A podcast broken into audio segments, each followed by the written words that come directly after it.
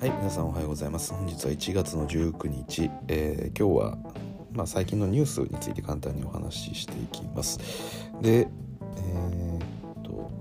まあですね、えー、昨日レイカーズ対、え、ユタジャズ戦え、実況配信したんですが、まあ、まあ、3時間近い配信になってしまったんでちょっと反省してですね、まあ、短めの15分程度のものにしたいかなと思ってます。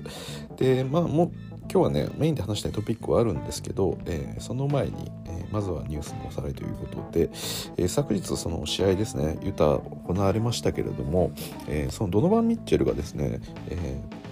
プロトコル入り、はい、コロナプロトコルではなくてコンカッションのプロトコルですね脳震盪プロトコルに、え入ってたということが分かりました。でというのも、えー、レイカーズ戦において、えー、第2クォーターで、えー、こうぶつかった、まあ、それによって、えプロトコル入りしたっていう話でした。私もちょっとどのシーンだったのかなっていうのが今思い浮かばないんですけれども、まあ、どうやら試合中にですね、まあ、そういった激しいヒットがあったようで、まあ、それによって、えー、この脳震盪プロトコル入りしたという形になります。まあねこの脳の病気病気というか、まあ、脳の異常っていうのは、まあ、一見最初平気かなと思っていても、えー、実はそれが後々大事に至るっていうケースがあるので、まあ、強く頭をぶつけた際には、えー、まあ、今回この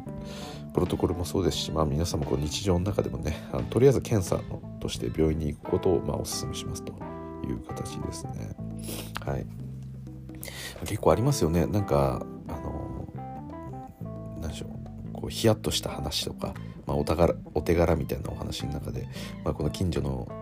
なんか普段付き合いのあるこのご老人の方が何かこううまくろれつが回らなくなってるとかなんかちょっと下半身左半身に麻痺が起きているみたいなそういう話を聞いてあれもしかして脳に異常が少し出てるんじゃないかなっていうことを察してこう周りの人が通報してあげて、まあ、なんとか大事には至らず一命を取り留めたみたいな話があったりとかあるんでまあ皆さんもね何かこうろれつが回らないとか腕腕に急にしびれが出てるみたいなことがあると、まあ、脳を疑っていただくのがいいかなと思います。はい、でですね。あとはえー、そうですね。デンバーナゲッツにいたボルボルがですね、えー、まあ足の手術手術をするということが決まりましたと。はい、で大体8から12週間の、えー、試合の欠場となります。結構長いですねこれ。はいまあそうですよね手術をするんであればそういうことにはなるでしょう。でボルボルといえば、えー、まあねまあ、パッと見てわかるような、えーまあ、身体的には非常にこう恵まれたというかちょっと異常な、えー、身長を知っているそして速さを持っているようなプレイヤーですけれども、うんまあ、デンバーではねなんかこの試合に対して臨むその走行だったりとかその姿勢の部分で問題視されて、まあ、デンバーではちょっともうやっていけないということがまあねあの粘っていたんですけれども決定づけられてしまってで今季デトロイトに2週間ぐらい前ですかねデトロイトに、えー、トレードされますよっていうお話が出てたんですが、えー、これがですねあのデトロイトへのトレードがもう情報が出ていたんですけれども最終段階で、えー、トレードが却下された破棄されてしまったと。はい、でその理由が、えー、デトロイト側が、えー、行ったこのフィジカルのテストですよね。まあ、もちろんあの選手たち体調に例えば何かこうあの悪いところはないかとかまあ、そのスポーツ選手なんで体が資本ってまさに言葉の通りで、まあ、体そのものが、まあ、いわゆる、うん、ちょっと言い方悪いですけれども商品みたいなところはあるので、まあ、その検品みたいなことですよね要は、はい、まあ、表現がものすごく悪いですけど、まあ、なので、まあ、デトロイトに来てちゃんとしたパフォーマンスを発揮できるのかとか。例えばその、まあ、今のボルボルの体力をこうあプレーを見てる中でこういったプレーをデトロイトの中でやってほしいっていう構想をやっぱりデトロイト側も持ってると思うんですけど、まあ、それを、まあ、やれないのには例えば怪我をしてるとかそういった理由があるんじゃないかというところで、まあ、一応ねテスト自体はま行うと思うんですけども、まあ、その結果、え問題が出てきたということでトレードが破棄されてしまった。まあ、スポーツ選手は特に体が資本ですけれども、まあ、一般的な、えー、サラリーマンの世界でもですね、まあ、転職する時だったりっていうのは、まあ、健康診断の結果を出したりとか、まあ、そういったことが必要になるケース多いですよね。あと保険に入る時とか。あのまあ、がん保険に入りますって言いながらすでにもうがんにかかってる人とかに入られると保険会社もたまったもんじゃないんで、まあ、そういうことも見越して、えー、事前にこうね、えーまあ、健康状態をチェックするってことは、まあ、まあまああることですけれどもそういったことで、え、ボロボロは引っかかってしまったと。でその結果まあじゃあ手術をしようということで、え、決定されたということですね。はい。であとですね、えー、まあこんなもんかな。で、一番今日話したかったトピックは一つありまして、ちょっとこれ前打つ場情報であったんですけれども、まあ、ちょっとレイカーズについてのお話です。はい。で、何が気になってるかというところなんですが、このレイカーズ、えー、まあ昨日ユタに勝利はしたんですけれども、えー、ちょっと最近うまくいってないところが多かったですよね。で、えーまあ、その不調の原因みたいなところで、まあ、皆様こう、まあ、どこどこを改善すればいいのかっていうのはやっぱり考えると思うんですけれども、まあ、例えばこう、えー、戦術を変えるだったりですとか、まあ、ラインナップを変えてみるみたいなお話だったり、まあ、もしくは、えー、スターターみたいなまあそれもラインナップですけど変えてみるとか。で、まあ、例えば選手この選手をトレードに出してみるとか、まあ、そういう人事的なお話とか、えーまあ、ヘッドコーチの問題とか、えー、あとはそのまあその人事をこう担当してる GM だったりですとか、まあ、そういった人たちを含めてあの今のレイカーズが弱い原因みたいなところをやっぱ探っていくわけですけれども、まあ、そこでね今回またちょっとフロント陣の方で、えー、いろいろちょっときな臭い話が出てきました。はい、で、えー、このロブ・ペリンカですね、はい、レイカーズの、えー、GM といえばロブ・ペリンカなんですけれども、えーまあ、今回この今季のレイカーズの、えー、この今の、まあ、ロスター状況を見てやっぱり今 GM に対して、えー、ちょっと不信感が出ているっていうのはあのおそらく、えー、一般的なお話じゃないかなと思います。っていうのもまあユタ戦においては、まあ、ラスの素晴らしいダンク見せましたけれども、えー、昨日の配信でも言ったようにラスのプレイタイムというのは結構絞られてるんですよね。でこれまで35分で出たのにジャズの試合では27分でしたかねしか出てないんですよでそれによってレイカーズのその堅守速攻っていう形が、まあ、これまで2019シーズンやってきた、えー、っとまあ、強いレイカーズの形っていうのが、まあ、実現できたっていうのが、まあ、言ってしまえば昨日のユタ戦なんですよね。でこれはあの、まあ、一概に全部を結論付けるのはやっぱ1試合ではできないんですけどでそれ以外にもこう昨日勝てた理由っていうのはいろんな要素があるとは思うんですが、まあ、一つ大きなのはこのラスのプレイタイムを絞ったでラスに本当にその特定の時にこう得点を、えー、取っていく、まあ、いわゆるこうスターターとして、まあ、このチームを、えー、勝利導いていくというよりかは、まあ、スポットで出てきてそこで、え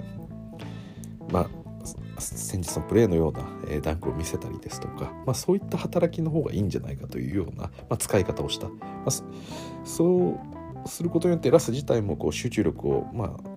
ピンポイントで絞ることもできますしで体力的にも、えー、ラスのやっぱり一番の強みであるその、まあ、爆発力ですよね。それを生かすことができるって形でしたと。はい、ですが、うん、まあいいところもあるんですけど、まあ、起用法として言ってしまうと事実としてはやっぱり27分っていう時間なんですよね。このセカンドラインナップのようなプレイタイムを与えるっていうことになってしまってると。で、えー、まあそういったプレイヤーっていうのはどこのチームでもいてもいいと思うんですけどただそもそもこのチームにとって一番、えー、サラリーを支払う選手っていうのがそのスターターじゃない一番ミニッツを、えー、使わない。で少なくとも何でしょうかね。このまあ、結果的にはそうなってはいいと思うんですよ。例えばバックスとかも多分ヤニスが一番出てるわけじゃないですよね。あそことかだと、まあ、ミドルトンかドリュー・ホリデーあたりが一番ミニッツを出てると思うんですけど、まあ、とは言いながらも、まあ、ヤニスがスターターでヤニス中心にはやっぱり動いていくわけですけど、まあ、今回のレイカーズにおけるラスの使い方って、まあ、本当にシックスマン的なラスだったんですよね。だからやっぱそう考えると、やはり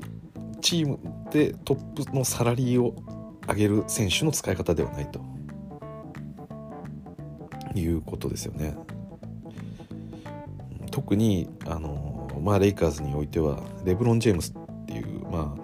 歴代最強クラスの選手がいてで AD もいると。でこの2人で2019優勝できたって、まあ、これが分かってるわけですから基本的にはこの2人がプレーオフでいかに活躍できるかっていう形を作る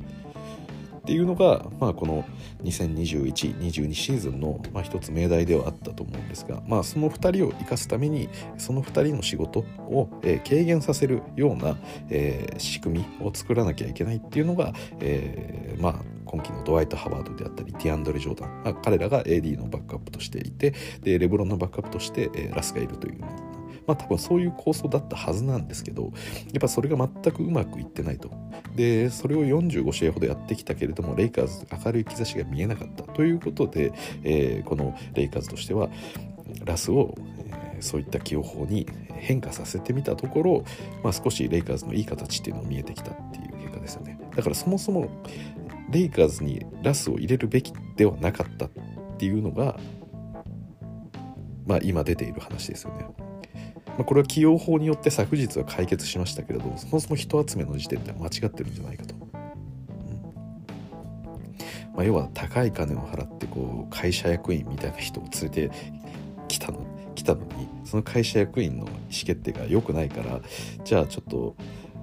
空いてるその営業の電話でも普通にしてもらおうみたいな。でそっちの方が成果出たよねとか。内職してもらおうってなると何のために高い金払ってんだよってやっぱなるのは当たり前なんでじゃあそもそもうちのこの会社には合わなかった人を連れてきた、まあ、その採用側の問題ですよねそれは。はい、だから別にラスがいい悪いではなくて、まあ、今のこのレイカーズの形を見ているとまあなんとかラスを一番使える方法を探しているって感じですよね。だから本来的に逆逆ですよね。本来レブロン AD この辺りが一番、えー、楽をしながらそしてあの最大限力を発揮できる形を作ったんですけれども、まあ、ラスが一番最大限発揮できる形を中心に今レイカーズの形を模索しているような状況なんで、うん、チームの中心選手であればそれでいいんですけど、まあ、今回ね、レイカーズによってはレブロンとエディがいるんで、まあ、特にレブロンですよね。レブロンがいる限りは中心選手になりえないですしそ,、えー、その中心選手以外の選手に対して、えー、フィットさせていく。レブロンが、えー、その周りのロールプレイヤーに合わせてフィットしていくことをメインに置くっていうのはチームの在り方としてもう歪んでしまってるんで、はいまあ、そういったことがお話として出てると。で、まあいろいろと言いましたが、まあ、今のお話っていうのは、うん、そうですねまあ皆さんこうなんとなく納得できる部分もあったりもするんじゃないかなとまあ私も何でしょうねこうオンライン上の記事を見る限り、まあ、そういった、えー、傾向の記事だったりもやっぱり多いですよね。でこのディアンドレ・ジョーダンとかも使っ取ってから全く使ってなかったりするわけですし、まあ、ガードが肩であったりとか、えー、ウィングが不足していたりですとか、まあ、そういったところも含めて今回のこれどうだったの？とラスを取ることでサラリーが足りなくなって全部がおかしくなっていって、まあ、稼働だったり、えー、その、まあ、ベテランセンターを入れるみたいなことになってるんですが実際のところプレイタイムをもらえてないと。でまあディアンドレ・ジョーダンプレイタイムこそもらえてないですけど正直他のチームまあ他って全部じゃないですけどでプレイタイムもらえてない選手もいっぱいいると思うんですよ。でもそれとはちょっと状況違うかなと思っていてえー、っとこのレイカーズは本当にえ、レブロンの負担を減らしたい。そしてこのうまくいってない。で AD も怪我しているっていうことで本当にいろんな、えー、ロスター陣を全部使ってやろうっていうぐらいラインナップが安定してないチームなんですよね。今季に関しては。これまでは結構確定させて使うっていうのがボーゲルの方針だったんですけどあまりにもどうしようもないので本当にいろいろ試してるって感じなんですよ。でちょっと具体的な数字は忘れましたけれどもまあコートに立っている5人のラインナップえー、ロスターがいる分だけの組み合わせがありますよね。でその組み合わせの中で、まあ、基本的にこう、スターターはこのプレイヤーセカンドラインナップはこのプレイヤーっていう5人を確定させていくと思うんですけど、えー、レイカーズはそれにおいて言うと、まあ、本当にリーグの中でもあの確定させた5人がものすごく少ないチームなんですよね。これはラインナップの、えー、例えばレブロン、AD、ラス、えー、とアリーザ・ハワード。例えばこの5人のラインナップがあったとして。まあ今ちょっとありえない5人いましたけど。でこの5人で、えー、コートに立ったのは例えば、えー、30分とかいうふうに、まあ、集計がされてるんでそれを見れば分かるんですけど、まあ、レイカーズはそういった固定のラインナップっていうのを今今季は全然持ってないチームなんですよね。っていうぐらい人の、えー、いろんな入れ替えをパターンを試してるっていう感じなんですね。でしかもそれ要はこのロスター少しでも使えるところがあれば積極的に使っていきたいっていうこの意向においてさらにこのまだルーキーとか若手で使えないっていうのであれば分かるんですけどベテランとして取ったリアンドル・ジョーダンは一切使えないっていうのはそもそも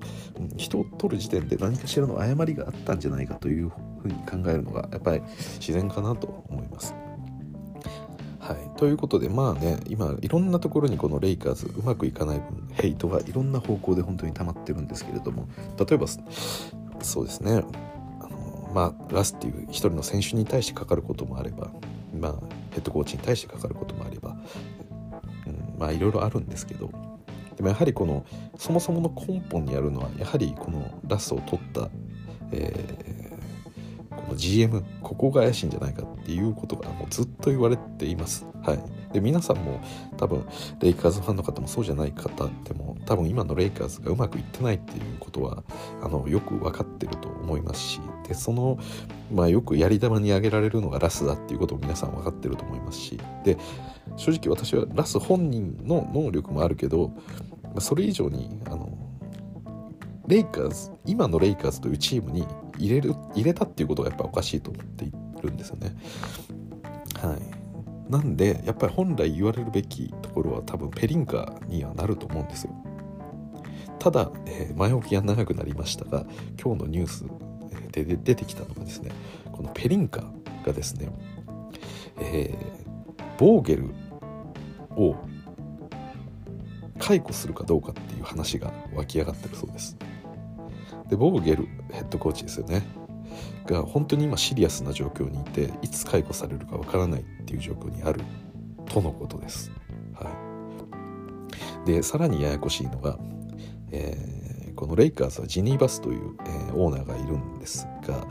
この、えー、組織にはまあ、入ってるような入ってないような相談役みたいなジニーバスの相談役のような存在がいてこれが、えー、ランビスですね。元 NBA プレーヤーのランビスがおります。でこのジニーとペリンカとランビスの夫妻がですね、えー、今このボーゲルを外すかどうかっていうことをここ最近ずっと話してると。で、えー、先日のえー、っとですねサクラメント戦で、えー、負けてからですね、えー、ボーゲルとフィッツデール、まあ、今季来た、えー、アシスタントコーチですよね。あの誰でしたっけ、えジェイソン・キッドアシスタントコーチが、えまあ、今マブスのヘッドコーチに、まあ、なったということでその抜けた穴をフィッツデールが埋めに来たと。はい、でフィッツデールはもともとレオブロンとも確かマイアミで一緒にやっていたような、えー、アシスタントコーチなんで、まあ、この体制でやってるんですけれどもこのボーゲルとフィッツデールの、えーまあ、コーチのミーティングにこのランビスがやってきたと、はい、いうことです。でまあなんでしょう。そもそもやっぱりこの組織っていうのは特にオーナー NBA とかにおいては基本的にはオーナーっていうのはお金を持ってますけれども別に NBA のプロフェッショバスケットのプロフェッショナル特に戦術のプロフェッショナルとかいうわけではないので、まあ、よく一般的に一番いいと言われる形はオーナーはしっかりとお金を出す。で下には何も言わないでとりあえず GM ヘッドコーチこの辺りに関してはいい人材をしっかりとつけたらもうお金はあとは出すだけっていうようなことがチーム運営においては一番いいんじゃないかっていうことを言われてますけれども、まあ、それと真逆にいくような形で、えー、このランビストがですねもう現場のヘッドコーチのこのミーティングの中にこう足を踏み入れてきてるということです。でさらに恐ろしいのはここでランビスが言ってるのはもっとビッグにしろっていうことを言ったらしいんですね。で何かっていうとこのランビスは、えー、このドワイト・ハワードだったりディアンドレ・ジョーダン、まあ、こういったプレイヤーをもっと積極的に使って、えーまあ、いわゆるでかい系のチームを作れみたいなことを言ってるらしいんですよね。はい、ただまあこれこのまでまあ冒頭先ほどディアンドル・ジョーダンの話もしましたけどまあそうですよね今のこのまあ単純なピックアンドロールすらやっぱり破られるっていうのはこのディアンドレ・ジョーダンががでそうですね。ディアンドレ・ジョーダンがやっぱりセンターに入ると本当にその辺りの対応っていうのがやっぱりできなくてですね、まあ、単純なその何でしょうかね。足がついていくいかない問題もありますしあとはやっぱりあのその IQ の部分だったりですとかまあ、いろいろとこう複雑化する中で特に、え、今の NBA ペースが速くなってますしでハンドラーもやっぱりこうスキルフルで外からも打ってるプレイヤーが多いとそしてそれに合わせてセンターもですね、まあ、非常にこう速いプレイヤーがやっぱり多くなっていて、やっぱりその辺りの対応っていうのはディアンドル・ジョーダンかなり難しいなっていうのがやはり、えー、見ていて感じましたよね。でこれをビッグマンの形にすると本当にこう対応が難しくなっていくんじゃないかっていうところですよね。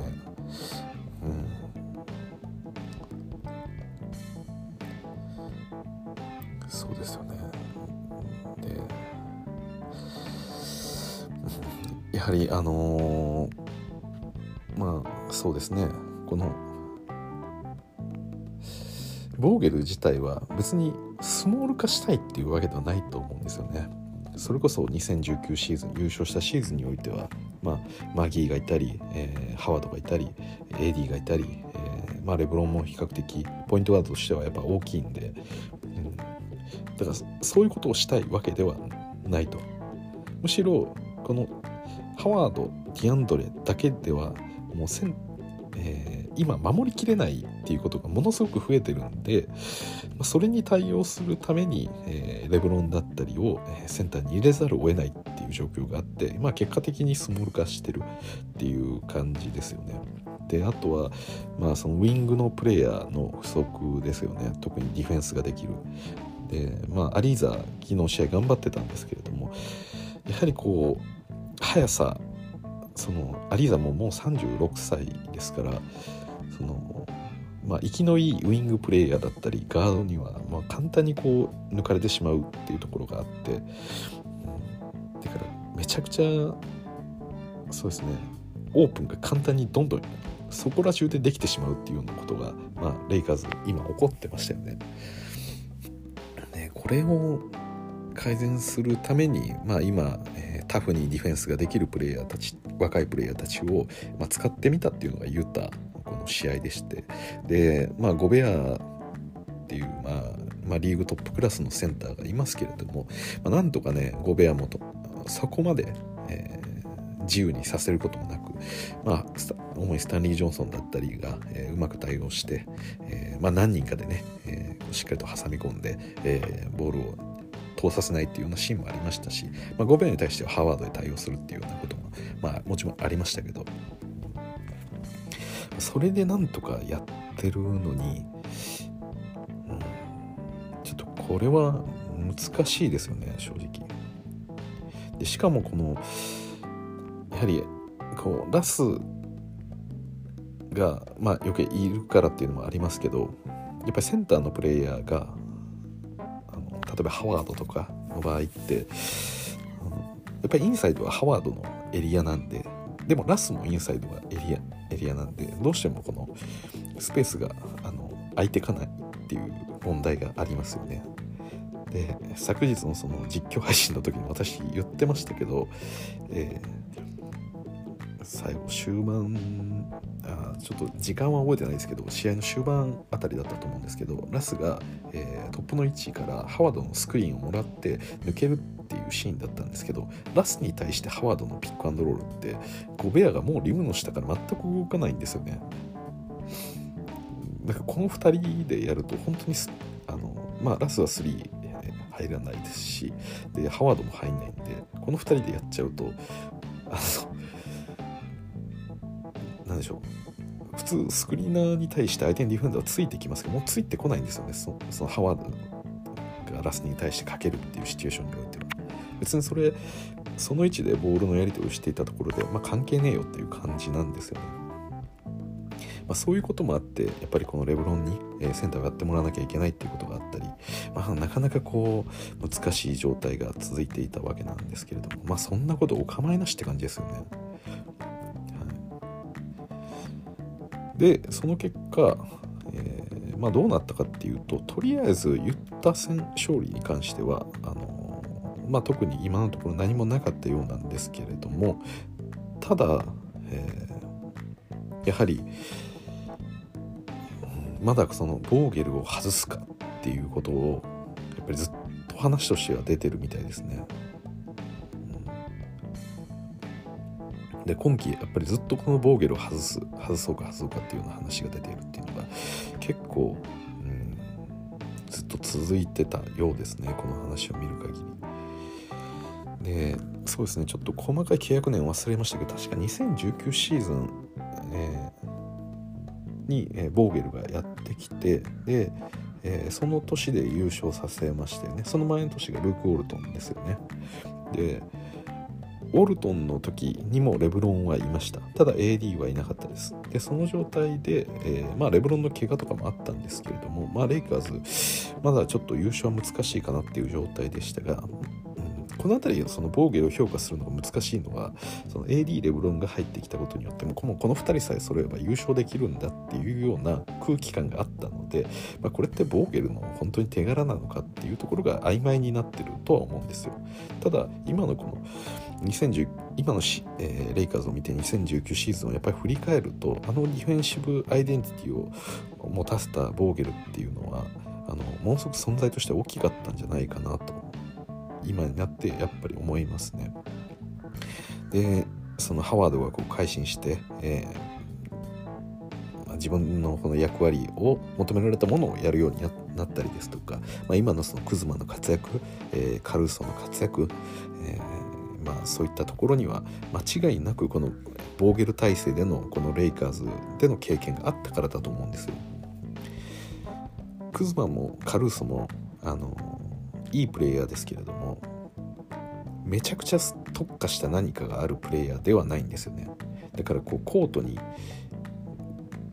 積極的に出したいプレイヤーかって言ったら多分そうではないと思うんですよ。ただこのレイカーズの組織にいた中であの他のプレイヤーがあまりあの極めやりきっていなかったその領域ディフェンスだったり、えそうですね。そのディフェンスに対してのその熱量も含めて、まあ、そういったところっていうのがこのチームのために何かを、ね、積極的に取り組むという姿勢こそがものすごくチームにとって価値があってで本当にチームの流れを変える勢いづかせるようなプレイヤーに育ってるのでこの辺りは2019シーズン当時のあのレイカーズにやっぱりいたメンバーっていうのは力強くあるなというふうにやっぱり感じるんですよね。だあれは私たまたま人材が揃ったわけではないと思っていてそれはまあクズマを見れば明らかだと思うんですよ。そのまあそうですねこのボーゲルが来る前のレイカーズにおいてクズマっていうのはそういった存在ではなかったですし、まあ、自分でボールを持ってねスコアリングしていくような、えー、まあ、役回りだったんですけど、まあ、いまいちハンドリングがそこまでやっぱりうまくないとかそういった課題も多かったんで、まあ、ちょっと使いづらい部分まあ、多かった。ただそれでも自分の得意な領域とやれるところをこう伸ばしていったっていう結果今のウィザーズの活躍があるんでちょっとこれはね引き続き私としてはボーゲルの評価をちゃんとしないなしなきゃいけないなというふうに思ってるんですよね。でえっとそうですね。まあそういったところの評価もなくですね。多分ボーゲルの、えー2019シーズンの優勝の後のヘッドコーチの契約って確か1年とかでやられてるんですよね。ちょっと信じられないんですけどちょっと見ますか。ボーゲルの契約とかって見れるんですかね。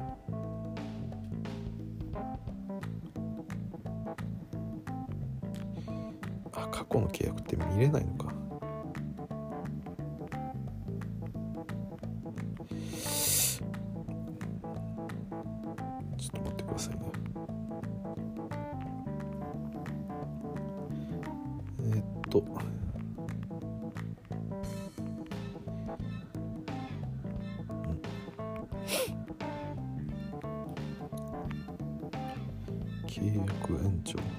応3年契約って書いてますね。20192021と。あだからこれは確かいやちょっと待ってください。適当なことを言ってるかもしれないですけど確か単年での契約延長した気がするんですよね。当時のことなんで。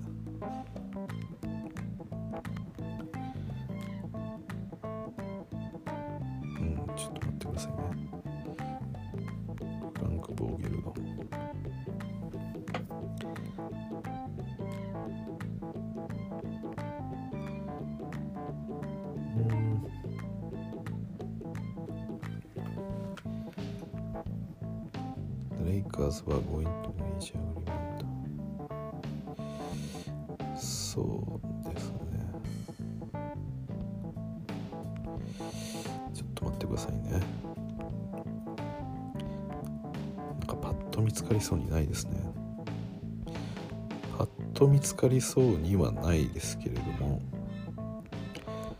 すいません。ちょっとパッと見つかりそうにないんであれなんですけどはい。ただそうですね。具体的な契約年数っていうのはちょっと今わかんないんですけど、うん、なんとなくこのレイカーズにおいてちょっと冷遇されてるところがあるような気がしてます。やはりこの2019シーズンにおいてはやっぱりね10年間優勝がなかったレイカーズに優勝をもたらしてるわけですからもっと評価されていいと思うんですよ。で少なくとも昨シーズンにおいてはレブロン AD の怪我がやっぱりあったわけでで今シーズンにおいてはまあ AD まだ怪我してますし、えーレブロンもやっぱり少し怪我があったりですとかあのーまあ、ヘッドコーチの責任とは一概に、まあ、ヘッドコーチの責任と言ってしまえば、まあ、その一端はあるんでしょうけど、うんまあ、上場酌量の余地ありというかそういう状況だと思うんですよ。でさらに言うとこの冒頭私言いましたけどやはりそもそもラスをこのチームに入れて、まあ、レイカーズの肝であったプレイヤーたちを、まあ、出してしまったっていうことがやっぱり一番こう影響があるんじゃないかと今のレイカーズがこうなのはそもそものオフシーズンの人の動きのせいじゃないかというふうにやっぱ私は思うんですよね。で、まあ、そこに、ボーゲルが入っていたとしてそのまあ、もちろんこのヘッドコーチとも話をしながらどういった選手を取るのかっていうことを決めていったとは思うんですけどただなぜこれを、うん、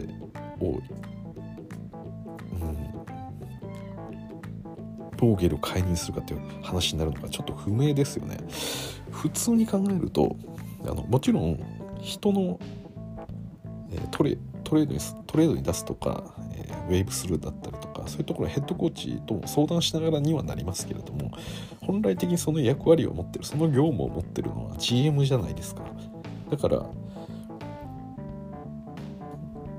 そうですね今のこの感じでボーゲルを外すっていうのであれば、まあ、裏を返すと人ペリンカこの GM 側の判断っていうのは少なくとも間違ってない前提ですよねこれは。しっかりと人を揃えたのに勝ててないお前何やってんだっていう状況ですよね今。この癒着ちょっと怖いですよねこれ。だからこのペリンカがとランビスがこのボーゲルとヒッツデールフィッツデールを多分、え詰めるような形にはなってるかと思うんですけど、うん。にしてもねなんでこんなに ことになるんでしょうか。むしろこの、まあ、今シーズン始まった時にやっぱ言われてましたけどカルーソはやっぱ残しておいた方が良かったと、まあたえーインジュアリータックスを支払ってでもカルーソを抑えるべきだったっていうお話もありますよね、まあ、そこに関してはあのオーナーの話じゃないですか。お金を出す出さないに関しては、まあ、オーナーがそれを許容できるかどうかっていうところなんで、うん、まあオーナーに対してのちょっと批判っていうのもあったと思うんですよ今本当にレブロン AD THT 以外誰も残んなかったんで何かしらやっぱ残すべきだろうと逆にこの12人の入れ替えをしてはいじゃあ勝ってくださいっていうのはそもそもそこまで人を入れ替えていいものなのかっていうことですよね。2019に優勝したチームでで昨シーズン AD が怪我をしているっていうだけであれば、まあ、普通に考えれば今シーズンも同じような形を保ちつつレブロン AD の怪我を減らすような仕組みにすれば、まあ、優勝候補は狙えるって考えるのがやっぱ普通ですよね。まあ、今まさにレイカーズがやっていたり他のチームもやってることですけれどもどうやったら優勝できるチームになるのかっていうのを作っていくその答え探しってすごく難しいじゃないですか。いろんな選手を当てはめながらうまくいくいかないを見ていくわけなんで、まあ、それに対してレイカーズの場合は2019に優勝したっていう形があるんですから、まあ、それをベースに、えー、チームを作っていくでよりこう補強するポイント、まあ、を、まあ、部分的に取り替えていってより強くする。でやっぱ2020シーズンの課題であった AD レブロンの怪我を減らすために、えー、そういったバックアップの要因っていうのをしっかりと、えー、使う。で戦術的にはこのレブロン AD に負担がかかりすぎない、まあ、ミニッツの管理もしっかりするとか、まあ、そういうことも含めてやるのが普通今季のプランとしては順当だと思うんですよそれが。昨シーズンもプレーオフこそはちょっとダメでしたけども、まあ、怪我とかも含めてね。ただあのシーズン通して、まあ、ここまで今季ほど下位に落ちるっていうようなことはでしょうかね。ちょっと違うじゃないですか。その AD がいない間に試合に負けていってちょっと順位を下げていくことと今シーズンのあの順位の下げ方ってなんか違うじゃないですか。メンバーまあ今もメンバー揃ってないんですけども、まあ、揃った状態でもかなり危うい状況が今季のレイカーズにはあるので、うん、だからそもそも2年前に優勝したチームで去年の出てきた課題も見えてる中で今季ほとんどの人間を入れ替えるっていう考え方自体がそもそも GM としてどうなんだっていう話がやっぱありますよね。ここから再建チームのようにぶっ壊したわけですよね。まあ、エースこそ残ってますけどバスケットって別に2人でやるスポーツじゃないんで、まあ、それが分かるのはまさに今の状況だったりしますよね。でもちろんとは言いながらもやっぱりまあ、いろんな選手のその契約更新のタイミングが重なったりとか、まあ、どうしても契約上の問題で全ての選手を残すってことはやっぱりできないっていうのはあったにせよそのカルーソを残すだったりその去年のやっぱり要素っていうのは、えー、その中核になったような選手たちっていうのは積極的に残すっていうことをやっぱりインジュアリータックスを払ってでも決断すべきだったんじゃないかっていう、まあ、本来はそこですよね正直なところ。まずやるべきだったのは。でそこでお金を払わなかった。で安く抑えるっていうことをやったのでその限られた予算の中で人を取っていくっていうことしかできなくなって。でその際に、えー、まあまあまあ、だからそもそもそのお金を出し渋ったっていうのが、えー、一つの今季レイカーズのロスターがもうもう全く優勝チームの頃と変わってしまう原因になったところですよね。でその後、えーまあ、その限られた予算の中でどうやって効率的に、えー、新しい優勝できるチームを作るのかってなった際にラスをのトレードをしてしまったでこれによって、えー、まあさらにそこに44ミリオン使われるわけですから、まあ、その周りを固めるロールプレイヤーに使える予算が少なくなったでその結果、えー、ベテランミニマムのようなプレイヤーを多く取ることになってしまって今のような、えー、まあ、ハッスルができないチーム特にディフェンスにおいて足がついていかないっていうような状況がこう散見されるようなそういう、えー、ロスター陣が出来上がってしまった。でラスに関しても、えー、まあ、スターターで出すよりもシックスマン的な使い方をする方がチームにとって貢献するんではないかっていうのが昨日のユタ戦においてちょっとそれが垣間見えてしまった。でこれをやっぱり考えるとそのそもそものラストレードっていうのが GM にとっての最大の失敗だったと思うんですね。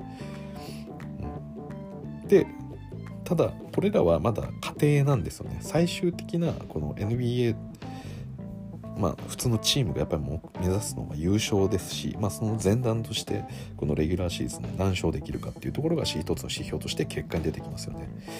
なんでトレードとかそのカルーソのために、えー、ラグジュアリータックスを確保するとかっていうのはこれは実際のチームにとっての最終的な結果には直接的には結びつかないんであのやっぱり彼らが責任を押し付けてるのは現場にいる、えー、プレイヤーたちヘッドコーチ、まあ、ここに対してぶつけてるってことですよね。でそのフラストレーションがやっぱりチームの中でもやっぱ溜まっていくんででファンたちもあの私も含めて NBA をやっぱ試合を見てるんで試合を見ている限りやっぱり選手に対してこう思うところが、まあ、いいぞってこう思うこともあれば悪いぞって思うこともあるようにやっぱその批判が向けられるのも選手なんですよね。まあ、もちろんそのそれに近いヘッドコーチもそうですよね。この起用なんでここのタイミングでハワード出さねえんだよとかラスもうちょっと下げろよとかそのヘッドコーチに対しての批判が向くと。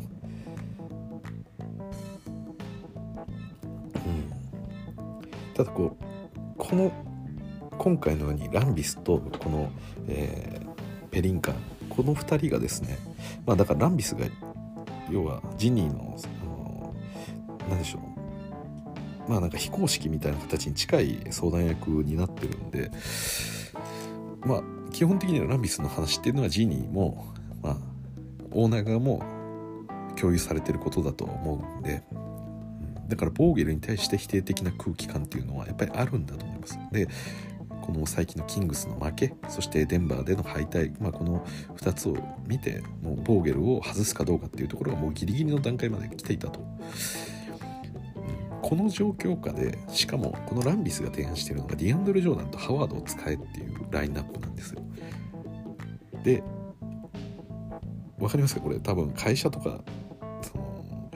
外資とかにこう勤められたことある方分かると思うんですけどお前首やばいよって言われてる時か自分のこの生活がやばい時って結果を出そうとすることも重要なんですけどそれ以上に首を切られないための動きをしようっていうふうにやっぱなりがちなんですよね。まずできるところからやろうって。だから例えば上の人からこう気に入られるだったりとかやっぱり急に首切られると生活も困りますし、まあ、こういったヘッドコーチとかだとあのすごい汚名がやっぱりつきますよね。レブロン AD を持ちながら、えー、持ちながらも今プレイン 7, 7位までプレイン争いの7位とかまで順位を落とさせてしまったヘッドコーチだから他のチーム欲しくないとかやっぱりそういう形にもなっていってしまうんで、まあ、なんとかこの急にクビにされるっていうことを回避しなきゃいけないわけですねボーゲルとしては。そう考えるとこのビッグラインナップを使えって言ってきてるこのランビスの意見ってやっぱ飲まざるを得ないんですよね。でここで例えばボーゲルがそのままこの、えー、ハワードだったりディアンドル・ジョーダンを使わない形で次敗退したらお前言うことも聞かないし負けるからもう首だで終わっちゃうんですよねこれ。だからドワイトとりあえずハワードとジョーダン使って次の試合やってダメでしたよねだから私はスモールラインナップでやろうとしてますっていうところを例えば見せなきゃいけないとか、うん。まあ、そういう処世術的なことをやらなきゃいけなくなってくるんですよね。こういうことがあると。そしてさらに今この批判って完全にこれボーゲルに対して、えー、向かってる、まあ、ペリンカとランビスからボーゲルに対して向かってるわけですけどこれさっきも言った通り責任はまあおそらく GM にあるこのそもそもの人を取るっていうところの段階で間違ってたっていうことを、まあ、本人らは認めてないわけですよねこれ。本人らは認めてない人はいい人は揃えたにもかかわらず使えないお前が悪いっていうので多分今このボーゲルは批判されてるんでその状態でボーゲルがその大前提として人は揃えたんだこっちはって言われてるのであればその揃えた人である、まあ、一番の目玉であるこのラスを使わないっていう選択をするのは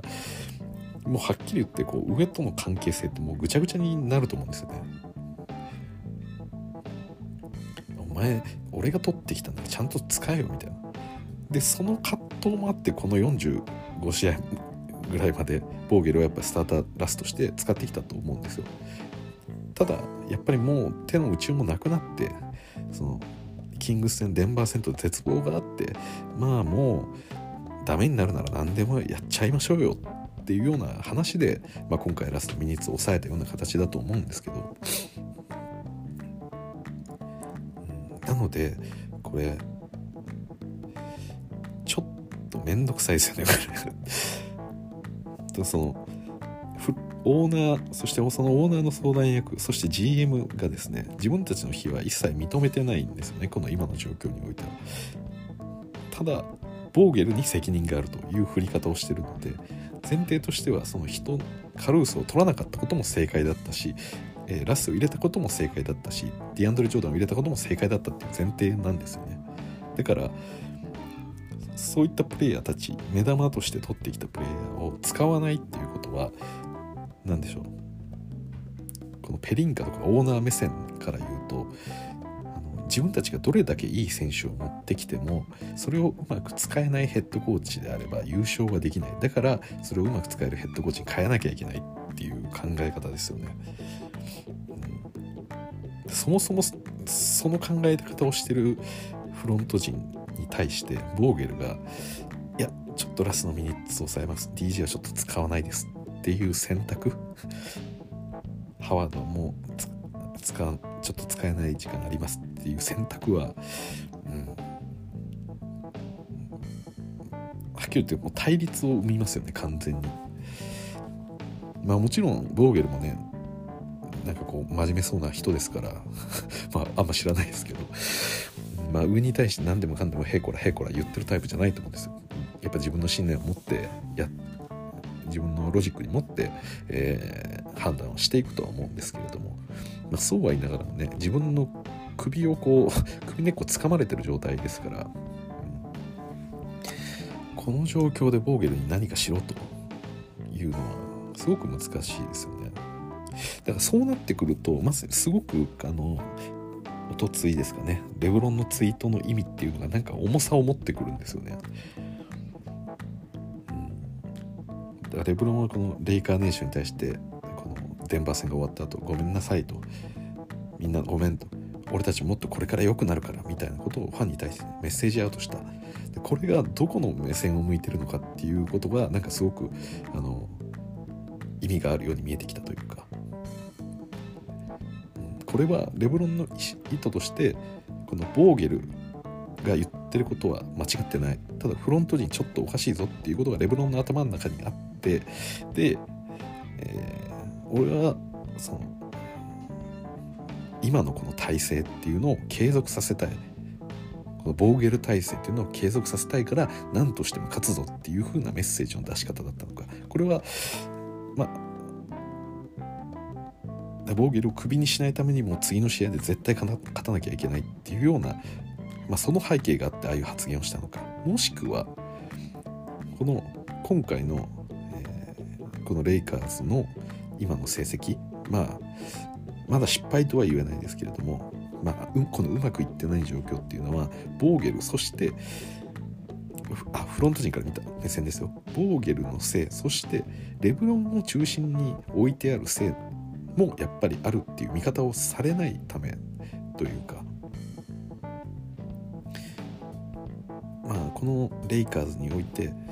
いい人材を取ってきたのに勝てないのはやはりこのレブロンが年をいっていたりとかレブロンのパフォーマンスが落ちてるからだっていう風な見方をフロント陣とされたりするのフロント陣がされるのか、まあ、すぐにレブロン変えようっていう話はまず出ないとさすがに思いますけどまあ、ただこのレブロンもねこの LA の土地で、えー、まあ、自分のビジネスだったり子供の学校の話があったり、まあ、長くやっていきたいと思ってるわけですから基本的にはフロントとの関係性は良好でありたいですよね。でジニーとのなんか関係値見ててもジニーもレブロンがもう、えー、嫌になるまで、えー、もう好きなだけこのレイカーズにいてくれていいみたいなことも過去に発言していたぐらいなんで、でレブロンは、まあ、おそらくですけどこのフロント陣の方と一緒に方向性を合わせたいんじゃないかなというふうに思うんですよね。だからそのこれからもっと良くなるからっていうあの発言が出た時に結構あの、まあ噂として出たのがおもしかしてこれレブロンが GM 的な動き、まあ、GM 的な動きじゃないですけどあの今いるメンバーたちトレードを考えていくんじゃないかこれからっていうか風に見えました。まあ、そういうなんかねその邪推もあったんですよ。予想皆さんの想像の中で。うん、やっぱりそれもこうちょっと考えられたんですけれどもそのユタ戦をやっぱり見る限りこのラスを使っていかないで若手を中心でももっと起用するっていうようなことですよね、まあ、そういう大きな切り替えがありましたよね。ユタ戦においては。だからレブロンのあの発言の後起こったことっていうのはまあ直近だけで言うとトレードの話ではなくて、まあ、今後トレードの話が出てくるって可能性もありますけど今回の話でやっぱりまず動いたのはラスのミニッツを減らす。でラスはそのシックスマン的にとか、えー、自分が一番こう体力を温存して爆発できるような形で使う。ラスの一番得意なところをちゃんとやらせる。でそれ以外の部分っていうのはもっと若手に、えー、オフェンスを任せてみるだったりだからレブロン自身がこうあまりスコアリングを伸ばさないっていうシーンがやっぱすごく目立ちましたよね。うん、でそれが一つ少なくとも今の体制の中でのやり方として方針が大きく決まったと思うんですよね。だそれが多分この今回のランビスのこの、えー、ビッグマンを使いこのディアンドレ・ジョーダンハワードのそういったビッグラインナップでいけっていう話が出てるってことを考えるとでしかもこれはペリンカとランビス2人で来てるってことなんで、まあ、2人ともその意見に近しいというふうに見えるなら今回のユタ戦での動きは、えー、ボーゲルのやっぱり判断だと思いますしレブロンの判断だと思うんですよね。だからなんとなく今このフロント陣に対してこの現場に近いレブロンとそして、えーまあ、ボーゲルは何かをフロント陣もうちょっと GM だったりオーナーが求めてる方向性とは違う現場のやり方っていうのを今やろうとしていってる最中なんじゃないかなと思います。はい、もう全部妄想ですけどただただそうは言ってもレブロンは自分の優勝のためなら別にフロント陣と喧嘩してもいいっていうほど、えー、何でしょうまっすぐな人ではないというかちゃんと自分のポジションをわきまえて あの行動する人だと私は思ってるんで、まあ、ある意味狡猾な部分があるんで、うん、だから今回に関してもおそらくじゃあボーゲルが切られますってなった時にフロント陣の批判をしたりするようなことっていうのは多分やらないですよね。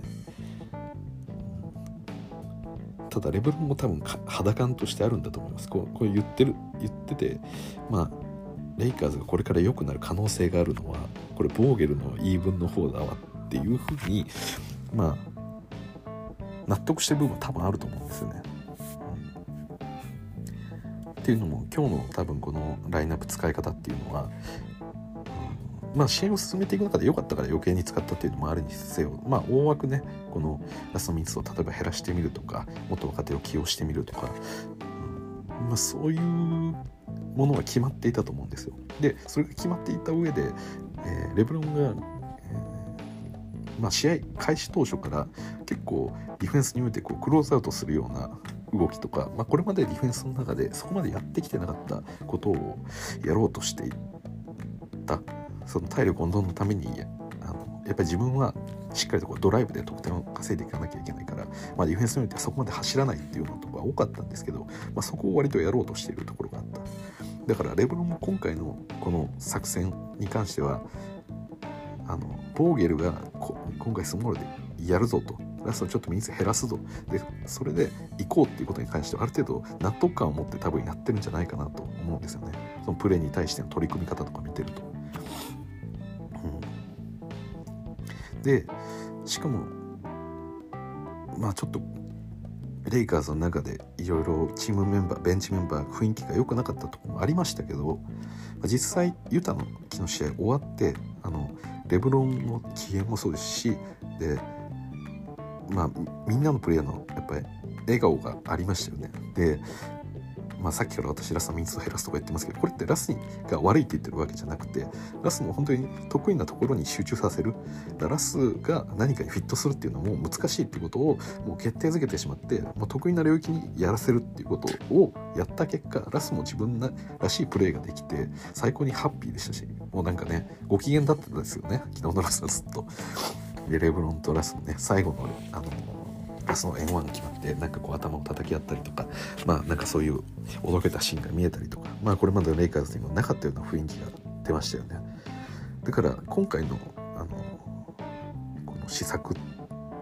まあ一つ挑戦だ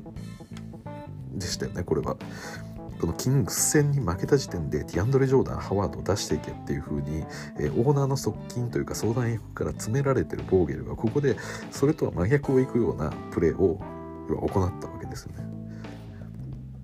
でそれがうまくいったことに対してラス含めてみんながあのあのしユタ戦に関しては納得してるわけですよだからここになんかこうフロント陣とのの今現場に近いヘッドコーチ、えー、そしてこのプレイヤーたちとのなんか乖離が見えるんじゃないかなという気がしますね。であと最近ちょっと気になるのはあのまあなんとなくなんですけどこれも